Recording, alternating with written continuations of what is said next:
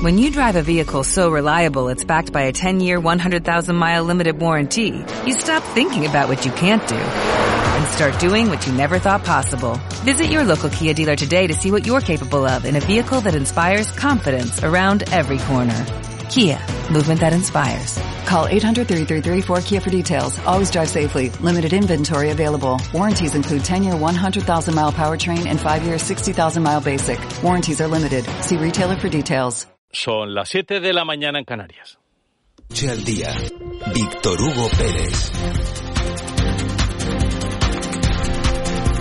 Hola, ¿qué tal? Buenos días. Arranca esta hora de la noche al día aquí en la Radio Autonómica de Canarias. Eh, Les contamos, eh, como siempre, todo lo que es en noticia aquí en las islas, en España y en el mundo. En un día en el que la atención informativa va a estar centrada en el Congreso de los Diputados en Madrid. Allí, a las 8 de la mañana, en apenas una hora, arranca el pleno extraordinario en el que se va a debatir y se va a votar el decreto ley de las medidas de ahorro energético. Esas medidas que incluyen esos 27 grados de los aires acondicionados, el apagado de los escaparates a las 10 de la noche y en Canarias el 50% de descuento en guaguas y también en el tranvía en la isla de Tenerife. Hasta ayer mismo estuvo negociando el gobierno de Pedro Sánchez con los distintos partidos que le prestan su apoyo para que votasen a favor y el texto saliese adelante. Todas indicar que finalmente sí que va a ser así. Tiene los apoyos necesarios a pesar del voto en contra de la oposición. También voto en contra de Coalición Canaria. Luego vamos a hablar con la formación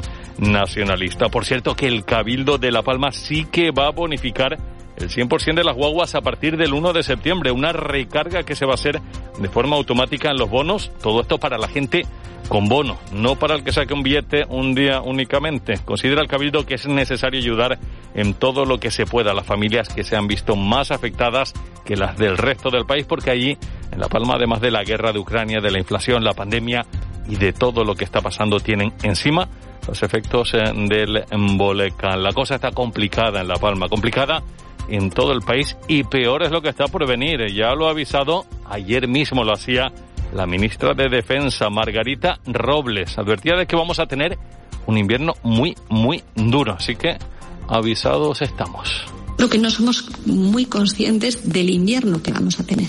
El invierno va a ser durísimo, va a ser durísimo, porque eh, todo el mundo sabe que, eh, Putin, ya lo está haciendo, pero va a utilizar los cortes de suministro de gas como un arma clarísima. Y ante eso, eh, hacer otros debates tan menores, tan menores, sobre si esta medida esto, si esta medida lo otro, eh, francamente a mí me resulta increíble. Avisados estamos, dice la ministra. No solo es eso lo que se va a tratar, a tratar hoy en el Congreso, los autónomos también deben estar muy atentos. Se va a debatir y votar el nuevo sistema de cotización de los trabajadores autónomos. Junto a esos dos, otro real decreto ley, en este caso de medidas urgentes en materia de incendios forestales, entre otras cuestiones. Son muchas. Y hablando de incendios, anoche pudieron finalmente volver a sus casas las 25 personas desalojadas por el fuego que se declaraba durante la tarde en el municipio tinerfeño de La Laguna, un incendio que está ya estabilizado, ha afectado unas 20, 25 hectáreas aproximadamente de zarzas, helecho, sebreso y codeso. El fuego se originó en una zona en el límite entre La Laguna y el municipio de El Rosario y el peligro era que las llamas rebasasen la carretera de Agua García. Eso habría convertido el fuego en incontrolable porque Hablábamos eh, de una zona boscosa y de tupida vegetación. Así lo ha explicado el presidente del Cabildo de Tenerife, Pedro Martín. Unas 20 hectáreas de monte bajo ardieron ayer en el municipio de La Laguna en la zona conocida como Camino de Guillén. La rápida actuación eh, de rotación de helicópteros, brigadas forestales, bomberos y otras fuerzas de extinción permitieron que no se extendiese hacia otras zonas limítrofes como el municipio del Rosario. Afortunadamente también, a pesar del viento, se evitó que entrara en zonas de monte, de pinar, que hubiese complicado muchísimo las labores de extinción. En este momento se sigue vigilante en la zona para evitar que pueda haber una propagación y hasta su definitiva extinción. Y confiamos en ir dando buenas noticias en las próximas horas. En clave turística, él lo contaba aquí el director gerente de Promotur, José Juan Lorenzo, hoy es noticia en todos los medios, esos buenos datos que tenemos este verano y las perspectivas iguales o mejores aún para la temporada de invierno, a pesar de los nubarrones de crisis mundial que se ciernen sobre el planeta. De momento los turistas siguen reservando sus vacaciones invernales aquí en Canarias y este verano también tenemos unos datos muy, muy buenos, eh, tanto de gente de las islas como de turismo peninsular, también de visitantes extranjeros. Canarias ha mejorado gracias al esfuerzo de todos, eh, su posición competitiva claramente y nos enfrentamos a un escenario de crisis macroeconómica importante con mucha solvencia. Y una noticia triste, ayer les contábamos, eh, seguro que lo recuerdan, ese suceso en la playa de Alojera, en La Gomera, una piedra que caía y que mataba a un joven dejando herida además a su novia. El fallecido es Oliver Suárez, es un popular y muy conocido y querido dirigente vecinal del barrio de Taco, en Tenerife. Su familia paterna era de allí, de, La Gomera, consternación y tristeza absoluta entre quienes lo conocían, que eran muchos, eran muchísimas personas, porque, como decimos, eh, se trataba de una persona muy implicada en la vida social y vecinal de todos. Y más eh, asuntos, sepan que si por ejemplo ustedes se piensan casar el mes que viene, pues no tienen nada de originales, eh, porque septiembre es el mes preferido de las parejas de las islas para celebrar una boda. Septiembre, julio y junio son los meses escogidos eh, por la gente, preferentemente para celebrar esos enlaces nupciales. Para las separaciones no hay fecha concreta y el abanico se extiende los 12 meses del año. Y felicidades a toda la gente de Arrecife. Hoy es San Ginés, así que en la capital eh, de Lanzarote ya están de fiesta, de celebración, es San Ginés, su patrón. Así que, como decimos, un saludo muy grande, muy afectuoso a todos los canarios, a toda la gente de Lanzarote y sobre todo a la gente de Arrecife 7 y 6. Nosotros comenzamos. De la noche al día, Canarias Radio. Y lo hacemos eh, repasando con eh, Lucía Rodríguez los eh, principales titulares eh, del día. Caja 7 te ofrece los titulares del día. Buenos días. El incendio declarado ayer en el municipio tinerfeño de La Laguna se encuentra estabilizado gracias a la rápida actuación de los medios de extinción, que han continuado durante la noche refrescando el terreno. Las 25 personas que fueron desalojadas en un inicio pudieron pasar la noche en sus casas. Isabel García Hernández, consejera insular de gestión del medio rural y seguridad del Cabildo de Tenerife. Pues ya se han vuelto a, a realojar los vecinos y vecinas que estaban, que tuvieron que de manera preventiva abandonar sus viviendas, eh, alrededor de 25 personas. Y bueno, pues la verdad que se, se respira ahora una situación de tranquilidad y de, y de, de mayor sosiego. Eh, y porque bueno sí que vivimos unos momentos un poco tensos eh, pensando que se podía venir este fuego superar esta carretera y provocar un, una situación de mayor gravedad. Seguiremos pendientes a lo largo de la mañana de este incendio que como decimos se encuentra en fase de estabilización. Cambiemos de asunto. La isla del Hierro sumará 18 millones más a las cuentas del próximo curso del remanente de tesorería y de los dividendos de Gorona del Viento. Un presupuesto extraordinario repartido entre las diferentes consejerías para personal, servicios, infraestructuras y subvenciones aprobado este miércoles por el Cabildo Insular para hacer frente a gastos para lo que es insuficiente o vota por del PSOE, el PP, la agrupación de Reña Independiente, la abstención de Asamblea de Reña y el no del Hierro Puede, Izquierda Unida. Escuchamos al Pidio Armas, el presidente del Cabildo Insular para el sector primario, para asuntos sociales, eh, para turismo, para eh, eh, transición energética, para todas y cada una de las áreas hay dinero. En La Palma, alrededor de 15 empresarios del núcleo turístico de Puerto Naos han podido acceder de forma puntual y controlada a sus negocios para realizar labores de mantenimiento o recoger enseres. Casi un año después de la erupción volcánica, los niveles de gases tóxicos siguen siendo altos y no permiten el regreso al menos a dos núcleos de este municipio de los Llanos de Aridane. Los expertos tampoco son capaces de concretar fechas para su finalización. Escuchamos a los empresarios de Puerto Naos y seguido a Rafael García, técnico de emergencias del Cabildo Insular trae mucha nostalgia. No se puede entrar por los gases, aunque se airen los, los, uh, los locales. Paciencia, no nos queda otra. Hemos ido en, buscando las normativas que nos hayan permitido abrir lo más posible y nuestro interés desde el principio es intentar poder abrir lo antes posible toda la, la zona. El suministro de agua potable ya se ha recuperado en la Graciosa tras haber reparado antes de lo previsto la avería que afectaba a la tubería submarina. María José Páez, vecina de la isla y trabajadora en viviendas vacacionales, se ha mostrado satisfecha de que se haya solucionado el problema, pero ha denunciado la situación en la que se encuentra la tubería, que ha sufrido seis roturas en los últimos ocho meses. Pide más atención por parte de las instituciones. Me parece una gran falta de respeto que no sean capaces de ponerse de acuerdo para que esta isla, no solo con el agua, sino con muchísimos puntos más y muy serios, no sean capaces de unirse y sacar esto adelante. Y lo digo con el corazón en la mano, que por favor eh, las cuatro instituciones que, que, que tienen que ver con este territorio, que se pongan de acuerdo otro asunto, la Unión Europea destina a Canarias casi 380 millones anuales hasta 2027 por su condición de, región ultraperiférica, según informado este miércoles el Ejecutivo Autonómico. Al respecto, el vicepresidente canario y consejero de Hacienda, Román Rodríguez, ha destacado la importancia de un estatus que es compartido con otros ocho territorios alejados de la Unión Europea, pero de entre los que Canarias ostenta, ostenta el liderazgo en términos económicos y demográficos. En clave nacional, el Gobierno lleva este jueves al Pleno Extraordinario del Congreso de los Diputados el Plan de Ahorro Energético, que previsiblemente saldrá adelante gracias al apoyo de sus socios de investidura, pese a contar con el rechazo, con el rechazo frontal de la oposición.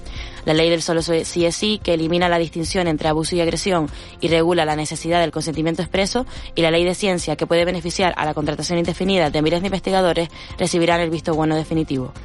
El Pleno Extraordinario del Congreso también debatirá otras normas como la reforma del sistema de cotización para los trabajadores por cuenta propia o autónomos, así como la reforma de la ley concursal. Por otro lado, el presidente de España, Pedro Sánchez, se verá el martes en Alemania con el canciller de este país, Olaf Scholz, con quien comparte el deseo de impulsar la interconexión gasística de España a través de los Pirineos y de la que intentará convencer al presidente francés Emmanuel Macron pese a los recelos. En clave internacional, la guerra en Ucrania no cesa. Ayer se cumplían seis meses desde su inicio. Anoche al menos 22 personas perdieron la vida y otras 50 han resultado heridas por el impacto de varios misiles en una estación de tren. Dicen que si viajas solo llegarás antes, pero si lo haces bien acompañado, llegarás más lejos. Abrazar nuestras raíces nos ha hecho llegar hasta aquí. Alcanzar nuevas metas será posible gracias a ti. Caja 7. 60 años guiados por grandes valores.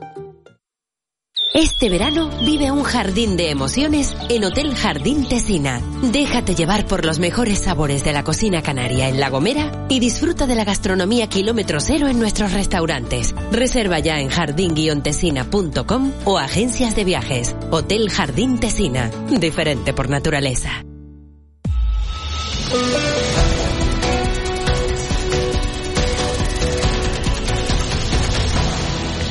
7 y 12 tiempo para la actualidad del mundo del eh, deporte. Simón Abreu, ¿qué tal? Eh, muy buenos días.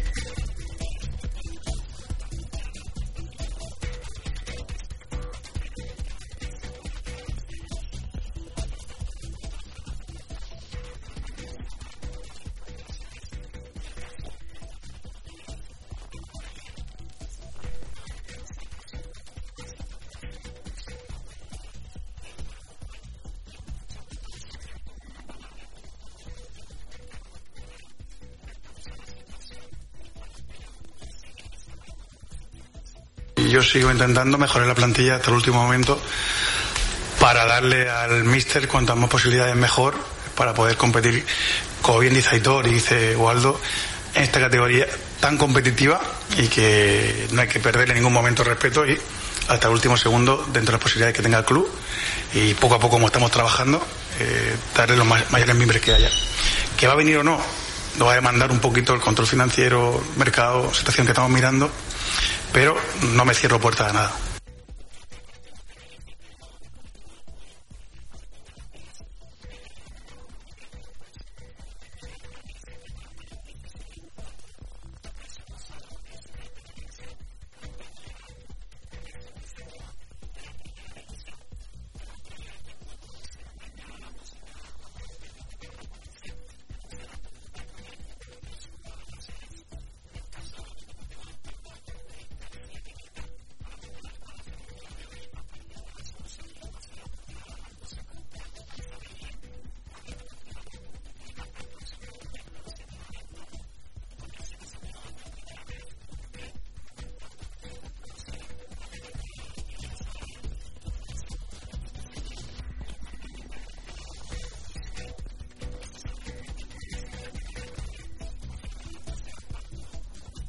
Al final yo creo que será un partido bonito, son dos estilos de fútbol, pues yo creo que, que algo similares en los que seguro que, el aficionado disfrutará.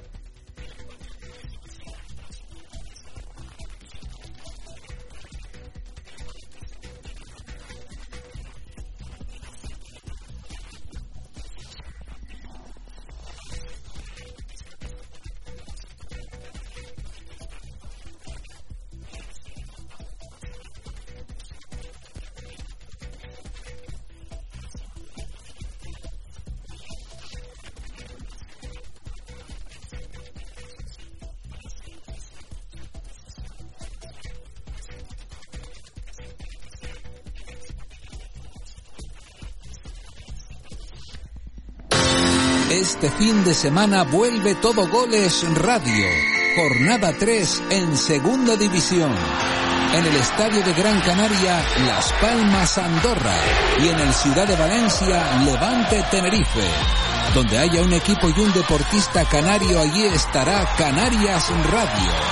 Todo Goles Radio con Juanjo Toledo. Vuelve el programa líder del fin de semana. Síguenos en las redes sociales. Somos Todo Goles Radio. Canarias Radio. Contamos la vida.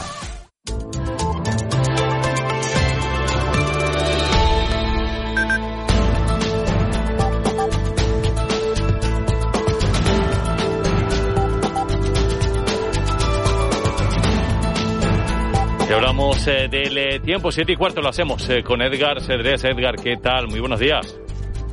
Buenos días. Tenemos abundante nubosidad de tipo bajo a esta hora de la mañana por el norte de las islas de mayor relieve, nubes, que incluso nos dejan algunas gotas poco importantes. En general, esa nubosidad irá dando paso a los claros en las horas centrales del día, pero reaparecerá al final de la tarde. Nos podrá acompañar gran parte de la jornada por el norte y el nordeste de la isla de Gran Canaria. En el resto, jueves de tiempo soleado, salvo algunos intervalos de evolución de buen tiempo por el suroeste de la isla de La Palma. Temperaturas en ligero descenso, sobre todo en medianías de las islas de mayor relieve, máximas entre los 25 y algo más de 30 grados. Todavía hoy no son descartables valores superando los 32 o 33 grados en las medianías del sur de la isla de Gran Canaria. Y el otro elemento a destacar es el viento. Sopla al alisio con especial intensidad vertiente sureste y noroeste de las islas de mayor relieve, también en zonas de medianías donde las rachas todavía pueden superar los 70 kilómetros por hora. En cuanto al estado del mar, situación alterada debido al viento, especialmente en costas expuestas al alisio y en alta mar entre las islas, donde predomina la fuerte marejada por el norte, las olas más grandes, entre el metro y el metro y medio de altura. De la noche al día, Canarias Radio. Y nos vamos 7 y 17 al Centro Coordinador de Emergencias del 112. Su portavoz es Laura Otero. Laura, ¿qué tal? Muy buenos días. Hola, buenos días. ¿Qué contamos desde el 112? Pues la verdad es que ha sido una noche en la que los bomberos han intervenido en varias ocasiones, en concreto por incendios en viviendas o en locales comerciales, aunque en ninguno de ellos se produjeron daños personales. El SUB no tuvo que atender a ninguna persona, ninguno de los ocupantes de las viviendas, ni ninguno de los intervinientes. Hablamos, por ejemplo, de incidentes registrados en una vivienda en Arrecife, en Lanzarote, y en el caso de Tenerife, en dos viviendas, en Guía de Isora y en la zona de Añaza, y en un local comercial en la Rambla de Santa Cruz. Pues eh, intenso el trabajo del eh, cuerpo de bomberos en eh, todas las islas del archipiélago, sobre todo, como decimos, en, en Lanzarote y también en eh, Tenerife. Gracias, eh, Laura. Muy buenos días. Gracias a ustedes. Un saludo. De la noche al día, Canarias Radio. Vamos al eh, kiosco con Lucía Rodríguez y Cristian eh, Luis. Eh, conocemos los titulares de la prensa. ¿Qué tal? Buenos días, Víctor Hugo. Comenzamos ese repaso con Canarias 7. El contrato del caso Mascarillas era una barbaridad. No se sostenía legalmente titular a cinco columnas en la primera de Canarias 7. Los funcionarios citadas, las funcionarias citadas por el fiscal anticorrupción como peritos cuestionan todo el procedimiento con esa empresa con RR7. Este es uno de los asuntos de portada. La imagen de portada es para Citapa Sabané en su última visita a Gran Canaria con Movistar Plus. Con este titular, Sabané, nuevo presidente del Granca, tras cinco años al frente de la gestión del club del Cabildo Insular, prescinde de Enrique Moreno. Eh, con esa imagen de Sabané a cuatro columnas abriendo la edición de hoy de Canarias 7. Y más titulares, ha habido muchas chapuzas y hay que renovar el materno ya. El médico José Carlos Lodos es una de las voces que han reclamado la mejora del hospital y critica el nuevo retraso. En el diario de avisos, estabilizado un incendio que quema 20 hectáreas en el Ortigal. También su foto de portada para este incendio en Tenerife. Entre otros asuntos, La Palma, el Cabildo bonificará con fondos propios el 100% de los bonos de guagua regular en todas sus modalidades. En Ucrania, 22 muertos en un ataque ruso a una estación de tren. Aquí en Tenerife, un líder vecinal de Taco muere en un accidente de La Gomera en el desprendimiento de la semana pasada. En clave turística, los hoteles de las islas rozaron en julio el 75% de ocupación y en clave nacional, el gobierno y sus socios aprobaron hoy el decreto energético. En la provincia Diario de Las Palmas, golpe de timón el Club Baloncesto Gran Canaria. Ese es el, uno de los titulares que leemos en la primera. Sabaní, presidente, y Miguel Ángel Pérez del Pino, vicepresidente. La destitución de Enrique Moreno en la presidencia desde 2017 abre la nueva etapa en el club que explica hoy Antonio Morales. En sumarios leemos en clave política que Javier Doreste invita a Podemos a reflexionar sobre su desgaste político y también leemos que la graciosa recupera el agua potable en negocios y viviendas. La imagen de portada en esta ocasión es para el debut canario de María Catzaraba, eh, memorable velada en el Hotel Santa Catalina con la soprano mexicano, el tenor Aquiles Machado y el barítono Augusto Brito. El día abre con Canarias suma en julio el número de turistas más alto en 23 años. Las pernoctaciones rozan los niveles de 2019. Por otro lado, repite que el Cabildo Palmero pagará el 100% de la ayuda al transporte a partir del 1 de septiembre, igual que en el resto de islas. Mientras el vecinos de vecinos de Puente Surita reclama una infraestructura mucho más segura y la foto de portada va también para este incendio entre la laguna y el Rosario que recordamos ya está estabilizado. En cuanto a la prensa nacional, comenzamos con el país. Los socios de investidura salvan el decreto de ahorro de Sánchez, titular a cuatro columnas. El compromiso del gobierno de tramitar el plan de energía como proyecto de ley para incluir cambios convence al PNV, a y Bildu, pero no a la derecha. Es uno de los asuntos que trae a primera el país. También eh, leemos esas declaraciones del presidente de Ucrania, de Volodymyr Zelensky, en el, su discurso del Día de la Independencia. Dice, antes hablábamos de paz, ahora hablamos de victoria. La imagen de portada es precisamente para él, acompañado también de Boris Johnson en las calles de Kiev y de un grupo de militares. Y otro titular también que nos encontramos en el país, España apostará por Italia si Francia rechaza el gasoducto. En la portada del mundo, Moncloa prepara el terreno ante un invierno muy duro. También el gobierno apostará por un gasoducto con Italia si Francia rechaza el MidCat. Por otro lado, empresarios autónomos rechazan una quinta subida del salario mínimo. Entre otros asuntos, Ucrania reprende a España y le urge enviar más armamento. Defensa responde y promete que mandará vehículos acorazados, misiles de defensa y artillería, además de combustible. La foto de portada va para la visita de Sánchez a Colombia con el titular Sánchez acerca a Petro bajo la mirada de Bolívar. Y además, eh, alguna que otra información, más allá de lo que reflejan las portadas, y es que la arqueología, Cristian, sigue dándonos eh, pues descubrimientos más que sorprendentes. Sí, porque se ha hallado en Córdoba una de las mayores esculturas fálicas del mundo romano. Sí, sí, sí, se trata de un relieve de medio metro de longitud tallado en un edificio ibero-romano. Medio metro. Efectivamente. 50 centímetros. Sí, bueno, para ser más exacto, te digo las dimensiones. Eh, 45 centímetros de de longitud, 15 de tronco y 25 en la zona de los testículos. Mi madre. esas son las dimensiones de esta escultura fálica, eh, como decimos, una de las mayores del, del mundo romano que se ha hallado en, en, Córdoba y del no romano. Efectivamente, bueno, hay mucha sorpresa, mucha inquietud y, se está investigando mucho sobre, sobre este hallazgo, ¿no? Y tanto que sí. A ver qué puede significar, si es que tiene algún tipo de significado más allá de lo evidente. En la zona de Liguerón, en el municipio de Nueva Cartoya. Así que nada, ya sabemos también eh, pues la relación entre unas cosas y otras, ¿no? Sí, sí, sí. Habrá que, habrá que seguir profundizando. Habrá que hacer un estudio ahí. Morfológico. De, de campo. de campo y playa. 7 y 23. Sí, te tranca. Cristian, hasta luego. Un saludo. Hasta luego, Vitrudo. De la noche al día, Canarias Radio. Atención oyentes. Un extraño fenómeno recorre nuestras islas. Cada vez más personas están olvidando la rutina, el estrés, todo. Y se ven más felices, con un aura más atractiva. Cada vez hay más casos de amnesia estival, la asombrosa desconexión que provoca viajar y disfrutar de tus islas. Islas Canarias. Campaña cofinanciada por el Fondo Europeo de Desarrollo Regional, como parte de la respuesta de la Unión a la pandemia de COVID-19.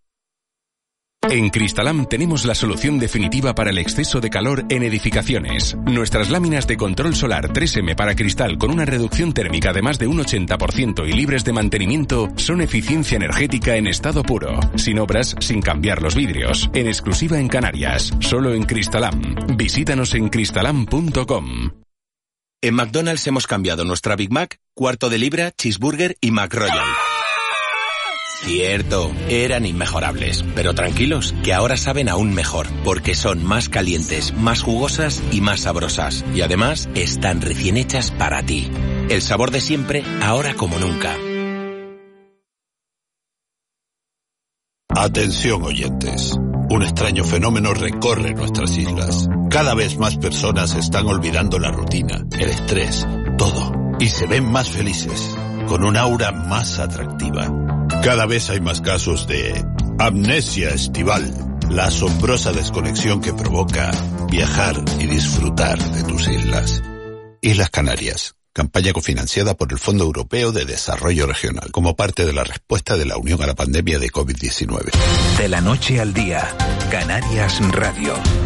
Nuevo susto ayer con un incendio en la isla de Tenerife, en el municipio de La Laguna, lindando con el eh, vecino municipio de El Rosario. Aquí estuvimos informándoles puntualmente hasta las eh, nueve de la noche en Canarias en Radio. Vamos a conocer cómo está la situación. El alcalde de La Laguna es Luis Selleray Gutiérrez. Eh, alcalde, ¿qué tal? Muy buenos días. Muy buenos días. ¿Y cuál es la última hora? Siete y veinticinco de la mañana. ahora mismo, mm, ¿qué es lo que sabemos? ¿Cómo está la situación? Bueno, ahora mismo lo que nos han trasladado es que la zona ha quedado eh, estabilizada. Eh, ayer a última hora de la tarde-noche eh, los efectivos que se desplazaron y los oficiales nos trasladaban también que la zona quedó perimetrada y durante toda la noche han estado enfriando la, las 20 hectáreas que han sido las que finalmente nos han trasladado, que han sido las que se han visto afectadas por este incendio. ¿no? Exactamente, ¿en, eh, en qué zona eh, estaríamos eh, hablando? Porque, porque se comenta el tema de la zona de Agua García, más o menos aproximadamente. Bueno, la verdad que para que nos entendamos lo que estamos hablando es una zona prácticamente que colinda entre el municipio de Rosario, Tacoronte y, y, justamente la laguna, ¿no? Un, un entorno, digamos, entre Memonte eh, pero eh, que sí afectaba y tenía cerca pues caseríos o entornos urbanos, ¿no? La realidad es que la mayoría del incendio se, se, propagó en las en las mm, cerca de las viviendas de, de Camino de Guillén y la rápida intervención de los de, la, de los diferentes equipos que se desplazaron a la zona, que tengo que decirlo abiertamente, fue una fue todo un éxito, eh, pues hizo que bueno pues que la, intervención pues diera los resultados que estamos contando en el día de en el día de hoy. Eh, hablamos de que el fuego está estabilizado, perimetrado. Eh, ¿No podemos hablar todavía de controlado o, sí? Bueno, lo que nos trasladaban ayer eh, los especialistas es que nunca se puede dar por controlado este tipo de incendios, sobre todo pues porque bueno las situaciones meteorológicas no pueden eh, jugar algún tipo de, mala pasada. En este sentido, lo que sí trasladaban es que eh, al estar estabilizado eh, podemos estar muy tranquilos y sobre todo lo que sí quiero trasladar es que los vecinos y las vecinas de, tanto del municipio de La Laguna como, como del Rosario pueden estar ahora mismo muchísimo más tranquilos tras el susto de, de ayer. Hubo precisamente que, proceder a, desalojo de, algunos vecinos de zonas, de zonas próximas que al final, ya en, eh, horas de tarde-noche, pudieron regresar a sus hogares. Así es, eh, por precaución, sobre todo para evitar cualquier tipo de, susto mayor. El, alcalde del municipio de Rosario entendía que, era mejor pues eh, desalojar esos, esos vecinos que de fincas eh, muy cercanas a, donde se estaba eh, llevando a cabo las labores de extinción de, este, de este fuego.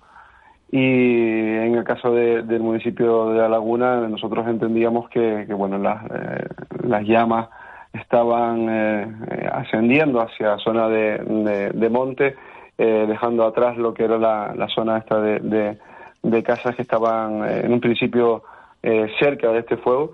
Eh, por tanto decidimos no, no, no evacuar eh, en base a lo, a lo, que los técnicos de, del momento nos decían. Precisamente el, eh, el, mayor miedo que había era que, que, el fuego pudiese llegar a alcanzar el, el, monte y a partir de ahí ya extenderse sin, eh, sin control en, en, absoluto y ya de una manera pues, pues muchísimo peor todavía, ¿no? ahí estaba el gran problema, ¿no? Lo que nos trasladaban los propios efectivos de, tanto del Cabildo como del Gobierno de Canarias. Eh, la verdad es que la carretera eh, TF 226, la que comunica el municipio de Rosario, eh, el municipio de Laguna y Agua García, en, caso de, en el caso de Tacoronte, pues eh, actuó como eh, pues una especie de bueno pues de, de carretera que evitó que, la, que el fuego se fuese propagando.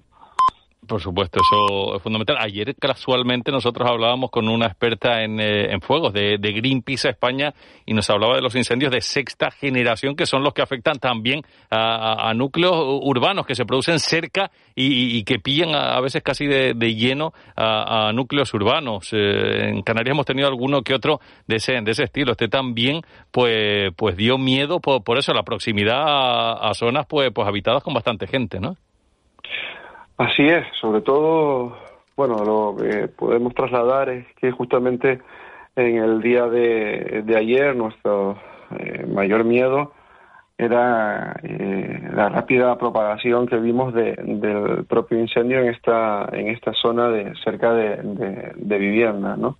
Eh, reitero, los efectivos, eh, la rápida actuación que se llevó coordinada por parte de, tanto del Cabildo como del Ayuntamiento de Rosario como nosotros desde La Laguna, y también la, la activación por parte aérea de todos los medios que automáticamente ser cuatro helicópteros más un avión se desplazó a la, a la zona evitó que hoy estuviésemos hablando de, de una situación bastante más, más complicada. Estamos hablando con Luis Geray Gutiérrez, alcalde de, de La Laguna. Hoy, ¿qué, ¿qué trabajos se van a hacer? Imagino que, que intentar pues, pues eh, apagar eh, lo más posible pues esas, esas llamas y, y seguir con, eh, con, todos los trabajos eh, desde, desde primerísima hora de, de la mañana también con las primeras luces del día, ¿no? Así es. Bueno, trasladar que, que lo que sí conocemos es que ahora mismo, eh, al estar estabilizado, lo que vamos a estar durante estos próximos días eh, con todas las unidades que se están desplazando de la eh, pues eh, eh, refrescando todo el, todo el entorno y sobre todo la zona afectada. No olvidemos que estamos hablando de 20 hectáreas, que es una llamativo eh, y, y, bastante importante la, zona afectada. Eh, durante estas próximas horas nos han trasladado que van a estar en esta zona haciendo todos los trabajos propios de, de, lo que sucedió en el día de ayer para evitar que se vuelva a avivar este, este incendio en este entorno.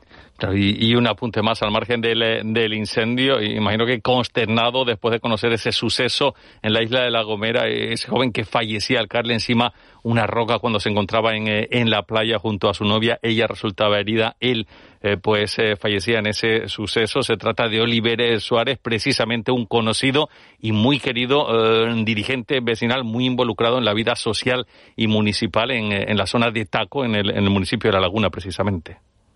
Un palo, una noticia durísima en el día de ayer cuando conocía el fallecimiento de, de este vecino, una, un referente en, en, la zona de, de, de, Taco, muy involucrado, participativo en todo lo que viene siendo el desarrollo de, de esta zona y, la verdad es que eh, pues una, un auténtico varapalo para, para, para lo, los familiares, sino también para todo el entorno eh, que conocíamos a, bueno, la buena labor que hacía este, este chico y la buena persona que era, ¿no? La verdad que todavía estoy un poco, eh, pues, digamos que sin poder digerir bien la, la, la noticia, eh, no, la verdad que es muy fuerte lo que se conocía en el, en el día de ayer, tenía contacto con, con él, puesto que era un dirigente, como bien dice, vecinal, una persona bastante activa eh, en, el, bueno, en nuestro municipio y, y, la verdad que el día de hoy todavía es sorpresivo la que la información que no que tenemos no la, eh, intentaremos estar hoy con, la, con los familiares y dándole la, las condolencias a, en ese en ese duelo en el, en el día de hoy. Nos unimos a ese dolor por esa trágica pérdida de Oliver Suárez. Alcalde, muchas gracias, como siempre, por atendernos en directo 7 y 34. Muy amable, muy buenos días. Muy buen día. De la noche al día, Canarias Radio. Y nos vamos a Madrid eh, porque en unos minutos a las 8 de la mañana está previsto que comience ese pleno extraordinario en el Congreso de los Diputados. Es una de las noticias del día. Se va a tratar y a debatir, además de, de votarse ese Real Decreto Ley de las medidas de ahorro energético impulsado por el Gobierno español. Cuenta con el apoyo, parece que vas a ir adelante, de los socios eh, de Gobierno el eh, voto en contra anunciado por la oposición. Vamos a acercarnos a escuchar, a conocer la postura de Coalición Canaria. Lo hacemos eh, con María Fernández, diputada nacional de la formación. Ya nos escucha María. ¿Qué tal? Muy buenos días. Muy buenos días a todos y a todas. Exactamente. Eh, ¿Qué va a votar Coalición Canaria y, por qué? Cuéntenos. Bueno, nosotros siempre hemos manifestado que estábamos, que habíamos tendido la mano al gobierno para ver si quería rectificar. Pero lo que no vamos a hacer es ser cómplices de un trato desigual a la ciudadanía que vive en Canarias cuando tenemos un decreto que pone sobre la mesa unas medidas para amortiguar el impacto de la inflación en los bolsillos de las familias canarias, para que las familias canarias puedan elegir un movimiento de transporte, una, un transporte más sostenible y sin embargo lo que nos hemos encontrado es que en la península la gente que elige un transporte más sostenible lo tiene de manera gratuita y en Canarias nos bonifican solo el 50%. En Canarias no tenemos trenes, nuestras cercanías son nuestras guaguas y lo que no podemos permitir es que cuando a un peninsular se le bonifica el 100% del transporte sostenible, como puede ser el tren, cercanías, a un canario no se le bonifique nada más que el 50%. Esto es tratar a los ciudadanos de Canarias como ciudadanos de segunda y no vamos a ser cómplices de un trato desigual. ¿Considera que no ha habido eh, eh, la misma sensibilidad con Canarias que, por ejemplo, con, eh, con el resto del, del Estado, del territorio peninsular? Efectivamente, cuando uno saca una normativa con una finalidad, y si la, la finalidad es amortiguar esa subida del sobrecoste del transporte, del gas, hacer que la gente camine a una movilidad más sostenible. Lo que no puede ser es que trates diferentes a los ciudadanos por el simple hecho de que hayan nacido en un lugar diferente o que no dispongan de trenes por, pues, por nuestra singularidad de islas y de, y de fragmentación y no nos pueden tratar diferente por el simple hecho de vivir en un lugar diferente. Además de todo esto, hay una serie de medidas para eh, los negocios que no han sido dialogadas ni consensuadas con los mismos y no son aplicables al 100% del territorio. Las singularidades de los territorios tienen que ser recogidas en esas medidas. Siguen eh, exigiendo en, eh, en primer eh, término, ahora hablamos de, de los comercios, pero en cuanto al, al transporte, ese 100% de bonificación, en principio se había hablado de un 50% para el transporte interurbano, luego se extendió también a, las guaguas urbanas y al tranvía, en este caso en la isla de, de, Tenerife, pero hay muchas voces, también ustedes, por lo que entiendo, que, que piden, exigen que no se detenga en ese 50%, sino que se extienda al, al 100% la bonificación. Pero mira, es que no solo lo decimos nosotros, es que el presidente del gobierno de Canarias, en sede parlamentaria, dijo que iba a exigir al gobierno de España que se bonificara el 100% de la guagua. O sea, no una cuestión de oposición por oposición, es que el propio presidente del gobierno de Canarias, que es del Partido Socialista, en sede parlamentaria también dijo que iba a exigir que se, que se bonificara el 100% de la guagua para que un canario no estuviera en desigualdad con un peninsular. ¿Qué ocurre? Pues lo que lo de siempre, que, que no le hicieron caso, que la irrelevancia de Canarias y del presidente del gobierno de Canarias en la península pues es la que es y se ha conformado con el 50%. De tal manera que, como hemos dicho a lo largo de la entrevista, se perjudica y se penaliza a alguien por el simple hecho del lugar donde ha nacido o donde vive o donde desarrolla su vida familiar. Hombre, el presidente español dijo en su comparecencia en, eh, en Lanzarote que aquí en Canarias teníamos ese 75% de bonificación a la hora de viajar en avión. Y eso es gravísimo, porque al final lo que viene a determinar es el desconocimiento del presidente del Gobierno de España de cuáles son las medidas, en dónde se instauran y con qué vocación se, se, se instauran. Las medidas del 75% de descuento para viajar en aviones y en barcos son medidas que se aplican por el derecho que tenemos por vivir en islas, por esa insularidad, por esa periferia, por esa lejanía son medidas que vienen establecidas en leyes distintas con vocaciones distintas. Mezclar esa legislación y ese derecho de los canarios por vivir en donde vivimos, con la lejanía e insularidad que tenemos, con un decreto que se aprueba de manera eh, coyuntural, por la inflación, por la crisis energética y por una vocación de caminar a un mundo más sostenible y que recordemos que finaliza el día 31 de diciembre, mezclar esas dos medidas es tener un desconocimiento absoluto de la realidad y la legislación canaria y despreciar, por supuesto, la singularidad y los derechos conseguidos por los canarios desde hace muchísimos años. Hablaba también de las medidas en eh, distintos tipos de establecimientos, comercios y demás. Quizás lo más llamativo sea pues ese tope al aire acondicionado, 27 grados, y también el, apagado de, los escaparates. Habla de que no ha habido consenso, no ha sido consensuado con los distintos eh, agentes sociales y, y todos los colectivos implicados. Efectivamente, un trabajo como el de un político tiene que existir siempre el diálogo, siempre que tiene que haber algo de iniciativa, de consenso. No se puede comparar eh, un territorio como el Canario con un territorio como Madrid. El tipo de temperaturas, el tipo de locales, el tipo. A los canarios, en los locales, hay muchos locales y pequeñas empresas que realizaron obras de, oxigenación y aireación de los locales por el tema del coronavirus. Nosotros no tenemos calefacción. Es raro que, los, que en nuestros locales existan determinados sistemas como los que sí existen en la península y no podemos tratar, por ejemplo, eh, un asadero de pollos en Melenara con, una, con, con un local o un establecimiento en pleno centro de Madrid.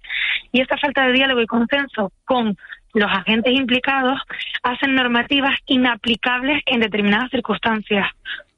Claro, eh, el gobierno de, Pedro Sánchez, el gobierno español, eh, eh, ¿se ha dirigido a, a, ustedes? ¿Se ha dirigido en algún momento a Coalición Canaria para, mm, no sé, pues, pues, pues comprobar, consensuar o, o, dialogar, hablar estas, estas medidas del decreto de ahorro energético? Desgraciadamente no. Y una de las cuestiones que más criticamos es que se está propiciando una eh, política de hechos consumados en las que se toman decisiones sin tener el consenso, muchas veces ni siquiera de sus propios socios hasta el último momento, y eso no es la política. La política siempre es diálogo, es consenso, porque no debemos de olvidar que todos los diputados que estamos en, el, en la sede del Congreso los Diputados representamos a ciudadanos y que representamos muchas veces singularidades de territorios que nada tienen que ver con la capitalidad de Madrid. Y lo que tiene que hacer un buen gobernante es recabar y consensuar y dialogar determinadas medidas. Y sin embargo nos estamos acostumbrando a sacar medidas sin consenso, sin transparencia, sin diálogo y luego ir a la política del conmigo o contra mí cuando de nada tiene cuando nada tiene que ver con eso. Estamos a favor de las medidas que vayan en avance de derechos de los ciudadanos y que vayan en avance de la lucha con el cambio climático. No significa que votar en contra estemos en contra de los ciudadanos. Estamos en contra del desprecio a la singularidad canaria y al no, al no consensuar la realidad canaria con estas necesidades de políticas de avance. Ni siquiera, María, se han dirigido a ustedes para intentar conseguir a lo mejor pues, pues su voto, que, que los dos votos de Coalición Canaria fuesen a favor de ese, de ese Real Decreto. De momento nosotros no hemos recibido ninguna llamada y siempre hemos dejado bastante claro que nuestra línea roja era Canarias y que lo que no íbamos a hacer era ser cómplices de un trato desigual para, un, para la ciudadanía canaria con respecto a la ciudadanía del territorio peninsular. A día de hoy, le puedo asegurar que mi partido está dispuesto a escuchar si se rectifican determinadas políticas y, por supuesto, daríamos el apoyo hacia los canarios les trataré igual que a una persona que vive en la península. Pues ya poco nada queda, porque a las 8 comienza, comienza todo, se van a debatir varios um, reales decretos de ley y, y después se va a votar. Así que tiempo poco o nada queda ya para llegar a ningún tipo de acuerdo. Bueno, eh, lo que tenemos que dejar claro es que nuestra vocación aquí es de ayudar y de apoyar. Y si en el último momento consideran que tienen que rectificar, pues aquí nos van a encontrar. Pues eh, María Fernández, diputada nacional de Coalición Canaria, muchas gracias por atender en directo a Canarias Radio. Apenas a unos minutos de que comience esa sesión, ese pleno extraordinario en el Congreso de los Diputados. Muchas gracias, muy amable, muy buenos días. Muchísimas gracias a ustedes, un placer como siempre. De la noche al día, Canarias Radio. Muestra de artesanía de verano en Puerto del Carmen, del 25 al 28 de agosto, de 18 a 22 horas, en la Plaza del Varadero, con talleres para adultos y niños, parrandas y conciertos. Impulsa Ayuntamiento de Tías. Colabora Área de Artesanía, Cabildo de Lanzarote. Dicen que si viajas solo llegarás antes. Pero si lo haces bien acompañado, llegarás más lejos. Abrazar nuestras raíces nos ha hecho llegar hasta aquí. Alcanzar nuevas metas será posible gracias a ti. Caja 7. 60 años guiados por grandes valores. Este fin de semana vuelve Todo Goles Radio. Jornada 3 en Segunda División. En el Estadio de Gran Canaria, Las Palmas Andorra. Y en el Ciudad de Valencia, Levante Tenerife. Donde haya un equipo y un deportista canario, allí estará Canarias Radio. Todo Goles Radio con Juanjo Toledo. Vuelve el programa líder del fin de semana. Síguenos en las redes sociales. Somos Todo Goles Radio. Canarias Radio. Contamos la vida. Atención oyentes. Un extraño fenómeno recorre nuestras islas. Cada vez más personas están olvidando la rutina, el estrés, todo. Y se ven más felices, con un aura más atractiva. Cada vez hay más casos de amnesia estival la asombrosa desconexión que provoca viajar y disfrutar de tus islas. Islas Canarias, campaña cofinanciada por el Fondo Europeo de Desarrollo Regional, como parte de la respuesta de la Unión a la pandemia de COVID-19. De la noche al día, Canarias Radio. Y sepan que el Consejo de Ministros esta misma semana ha aprobado una distribución de cerca de 1.900 millones de euros de los fondos eh, europeos para rehabilitación de viviendas y alquiler social para las comunidades autónomas, también para Ceuta y Melilla, para Canarias llegarían en torno a unos 86, algo más de 86 millones de euros. Isidro Martínez, el secretario de la Junta Directiva de FEPECO, la patronal de la construcción en la provincia de Tinerfeña. Isidro, ¿qué tal? Muy buenos días. Muy buenos días a ti y a todos los oyentes. Encantado de saludarle. ¿Qué le parecen estas partidas? ¿Suficiente? ¿Poco? ¿Vale? Eh, ¿Cómo lo ven? Bueno, mm, yo creo que más allá del anuncio concretamente de publicitario, entre comillas, que se puede hacer, yo entiendo que vamos a, lograrlo, pero bueno, yo creo que son insuficientes. Eh, yo las veo bastante insuficientes, sobre todo la partida de los 23 millones del alquiler, del alquiler de viviendas sociales, ¿no? Si hacemos una cuenta muy rápida, muy rápida, muy rápida, no creo que haya podamos lograr más de 250, 300 viviendas. Y creo que el mercado ahora mismo aquí en Canarias necesita muchas, muchas, muchas más. ¿eh? Y bueno, yo lo veo insuficiente. ¿eh? Claro, porque estamos hablando de casi 87 millones de, euros eh, y se dividen en dos eh, bloques. Uno de ellos, de casi 23 millones, sería el destinado al programa de construcción de viviendas de alquiler social en edificios energéticamente eficientes, teniendo en cuenta esa eficiencia energética y, y, como usted dice, pues haciendo una, una división, lo que costaría cada una de las viviendas, hablaríamos, nos dice, de unas 250, 300 viviendas, teniendo en cuenta la cantidad de gente que hay con, con necesidad ahora mismo en el archipiélago. En efecto, en efecto. Eh, aparte, aparte la otra partida que va a lo que sería la rehabilitación del residencial y a, la, y a los entornos en sí, las ARU y demás, pero nosotros sí vemos los 23 millones insuficientes para ahora mismo la demanda que tenemos y el gran problema habitacional que tenemos aquí en Canarias.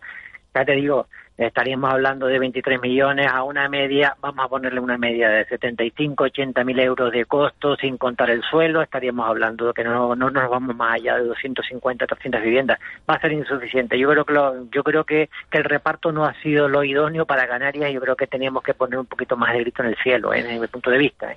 Claro, eh, eso por un lado y por otro lado esos 63 millones, algo más eh, para lo que es rehabilitación y recuperación económica y, social de, viviendas. ¿Cómo se distribuiría esa, esa partida? ¿Para, ¿Para qué sería exactamente? Bueno, para todo lo que serían las reformas de exactamente de las viviendas internamente, estaríamos hablando de dotarlas de eficiencia energética, entre ellos, por ejemplo, que lo que todo el mundo está comentando sería pues el, el tema de del acristalamiento, la, la, doble acristalamiento, las ventanas en sí de la vivienda, temas, temas concretamente de aires acondicionados, bueno, todo lo que sería eficiencia energética, que yo creo que, que, sí nos vale, son para mí partidas insuficientes para el parque de obsolescencia que tenemos aquí en Canarias, pero bueno, eh, vamos a ver si primero llega, porque a veces tú sabes que a bombo y platillo se dicen muchas cosas y después el dinero no llega al final a lo que sería el consumidor y tampoco a lo mejor tendríamos tantas viviendas en alquiler cara a los años venideros, ¿no? Lo cual sí que me preocupa. Vamos a ver, yo lo veo positivamente. Además, eh, repito, nosotros creo que desde PECO eh, estamos contentos porque eso va a incentivar todavía más el mercado laboral dentro de la construcción. Eh, llevamos cinco años de subida y yo espero que con esto seguimos subiendo, pero también es verdad que tenemos que ser un poquito críticos porque las vemos partidas insuficientes, ¿no? Desde nuestro punto de vista.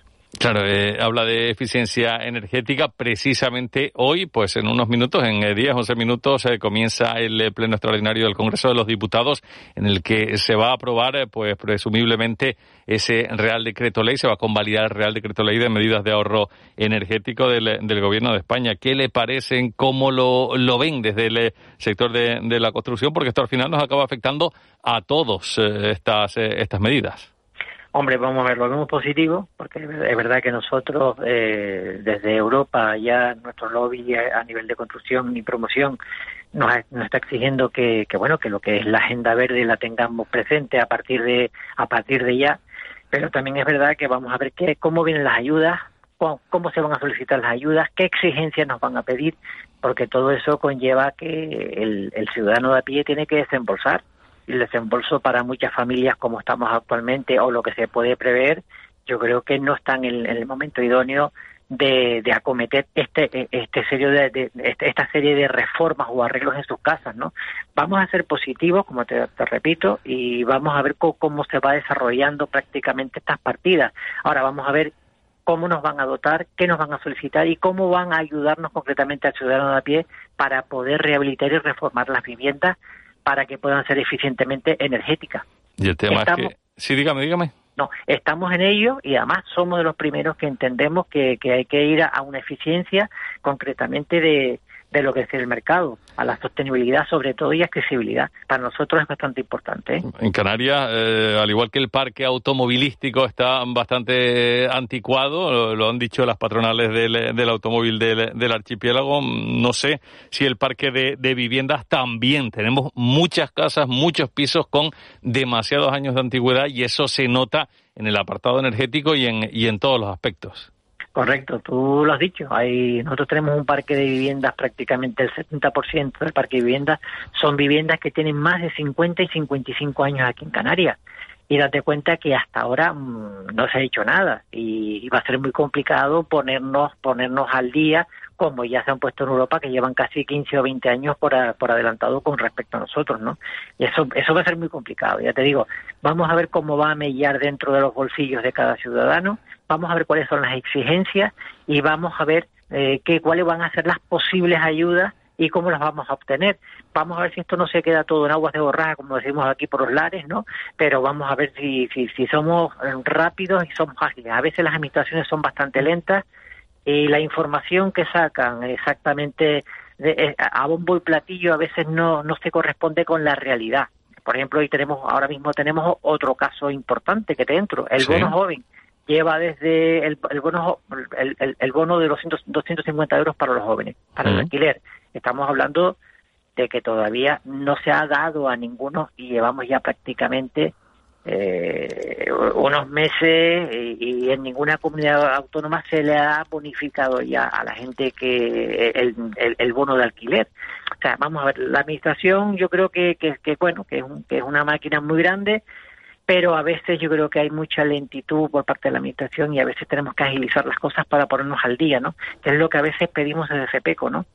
Claro, eh, Agilización. Y en cuanto al bono de, alquiler joven, entonces me dice que, que, de momento, nada, mm, yo sé, hace un par de semanas se hablaba de, de casi 4.000 solicitudes en apenas, en menos de dos semanas. Sí, sí, bueno, 3.500 y hemos contabilizado, yo creo que 4.000 ya estarán ya seguramente, y lógicamente yo creo que falta agilidad a la gente. Y date cuenta que esto, aunque sea retroactivo, que es lo bueno, que, que se va a aplicar desde, desde principio de año, yo creo que hay que agilizarlo. No obstante, eh, yo creo que para las para solicitarlo se acaba el 31 de octubre, pero yo creo que las cosas tienen que ser mucho más rápidas y mucho más ágiles, evidentemente, ¿no? ¿Y medidas como esta va, a ayudar a que a que la gente joven, en este caso, consiga eh, un alquiler o, puede acabar encareciendo más el, eh, el parque de, de alquiler de, de, viviendas? Porque, claro, si van a percibir eso, mm, pues siempre estará la picaresca del propietario que al final lo que haga es subir, no sé si en esa misma cuantía, lo que es el precio del, del alquiler.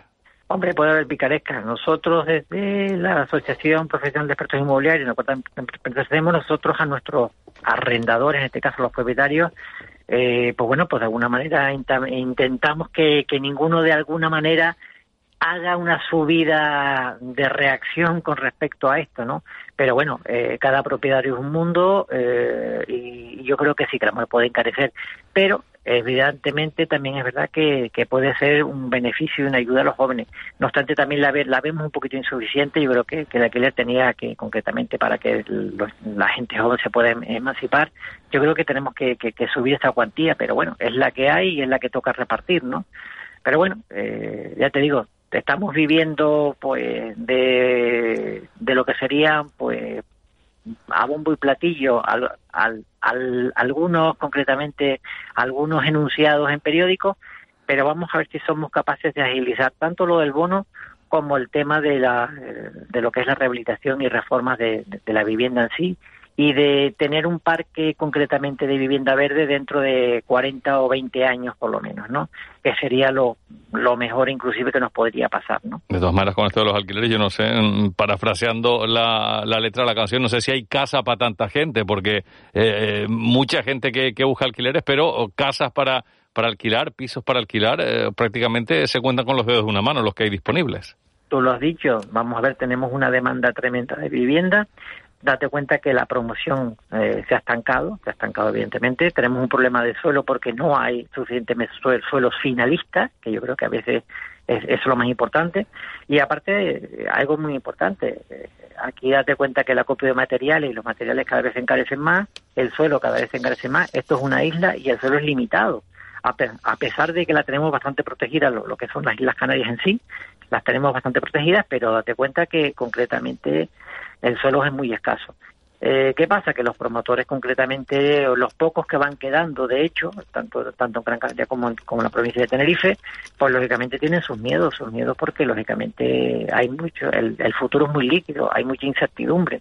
Y ya te digo, eh, Canarias por autonomacia es una región extraordinaria para, para lo que es la, la compra de vivienda, para la reinversión. Te das cuenta que la reinversión aquí en Canarias puede estar entre, entre un 3 a un 5%, lo que, lo que se saca en la rentabilidad a una vivienda en alquiler y lógicamente no tenemos vivienda suficiente para la demanda concretamente que hay. Y más ahora que nos están volviendo a llegar concretamente el extranjero. Date cuenta que eh, allá por antes del antes del COVID teníamos casi un 38% de compra que era eh, para gente extranjera y bueno, con, con el COVID ha bajado, pero estamos otra vez volviendo a esos a esos números, ¿no? Yo creo que esto es bastante importante. Y ahora con las guerras, que la guerra concretamente de Ucrania, pues hay muchos muchos extranjeros que nosotros para nosotros no eran compradores y están viniendo a comprar a, ¿Ah, Canarias, un poco saliendo un poco fuera de, de esa Europa eh, donde está prácticamente el caos, ¿no?